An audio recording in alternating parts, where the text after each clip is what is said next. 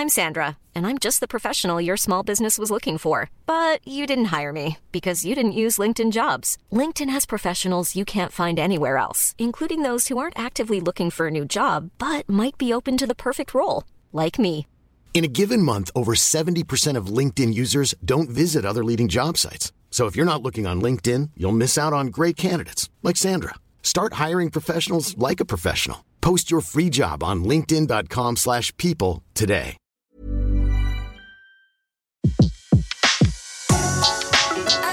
Le meilleur de séances radio est maintenant sur We Love Cinéma. Les secrets du cinéma. Découvrez toutes les anecdotes et secrets de tournage du 7e art dans Les secrets du cinéma sur Séance Radio par BNP Paribas. Quel est le point commun entre Psychose, King Kong, À bout de souffle ou La planète des singes? Ces films ont fait l'objet de remakes et ils sont nombreux, les films qui ont été faits, refaits, voire re-refaits. Il existe 200 films avec Dracula, plus ou moins inspirés de l'œuvre originale de Bram Stoker. Bienvenue dans ma demeure. Du film de Marcel Carnet, Le jour se lève, à Trois hommes et un couffin de Colin Serrault, depuis les années 30, plus de 70 films français ont été refaits à Hollywood. Eh Ça va durer longtemps le cœur antique là? Oh là là, il y a un bébé Mais d'abord, qu'est-ce qu'un remake? Un remake est un film basé sur un film qui existe déjà et qui en général a été un très gros succès. Casbah John Cromwell est quasiment plan par plan la copie américaine de Pépé le Moco, film de 1937 de Julien Duvivier. À l'inverse, lorsque Terry Gilliams réalise L'armée des douze singes en 1995, il ne fait qu'emprunter l'idée originale de Chris Marker dans La Jetée, film expérimental de 28 minutes de 1962. Lorsqu'il se retrouva dans la salle d'expérience, il sentit que quelque chose avait changé. La raison pour laquelle Hollywood commence dès les années 30 à produire de manière intensive des remakes, c'est l'apparition du cinéma parlant. Alors que les films muets peuvent aller et venir d'Europe aux États-Unis, à présent, le problème de la langue se pose. Et puis il y a la censure américaine. Tous les films en circulation ne peuvent pas être montrés. Enfin, il y a peut-être une forme de protectionnisme. Si autant de films français font l'objet de remakes à Hollywood, c'est également parce que la France a une production cinématographique importante, très loin devant l'Italie ou l'Allemagne. Mais à Hollywood, où l'on veut la garantie d'un succès, avoir un casting américain facilite les choses, comme le précise la comédienne Diane Kruger, qui mène elle-même une carrière entre la France et les États-Unis. Les gens là-bas, ils détestent voir des films sous-titrés, donc ça restera des films niches.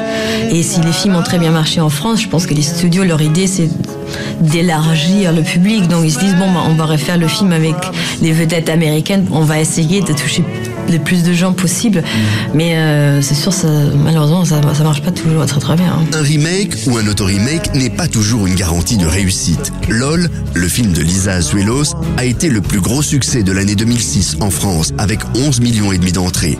Le remake qu'elle a réalisé elle-même aux États-Unis, avec Miley Cyrus et Demi Moore, sorti en 2012, n'a réalisé que 46 000 dollars de recettes. Mais qu'est-ce que vous avez tous à me faire chier aujourd'hui là? Ça va?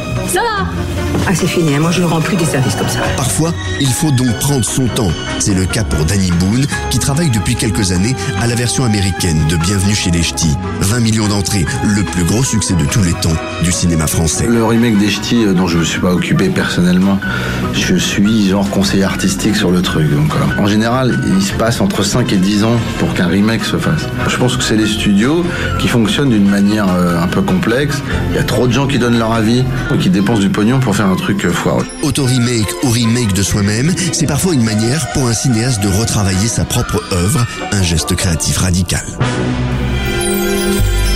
C'était Les secrets du cinéma sur Séance Radio, la radio de tous les cinémas par BNP Paribas. Retrouvez l'ensemble des contenus séances radio proposés par We Love Cinéma sur tous vos agrégateurs de podcasts.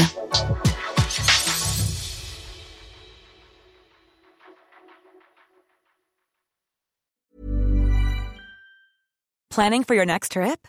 Elevate your travel style with Quince. Quince has all the jet setting essentials you'll want for your next getaway, like European linen, premium luggage options, buttery soft Italian leather bags, and so much more. And is all priced at 50 to 80% less than similar brands. Plus, Quince only works with factories that use safe and ethical manufacturing practices. Pack your bags with high-quality essentials you'll be wearing for vacations to come with Quince. Go to quince.com slash pack for free shipping and 365-day returns.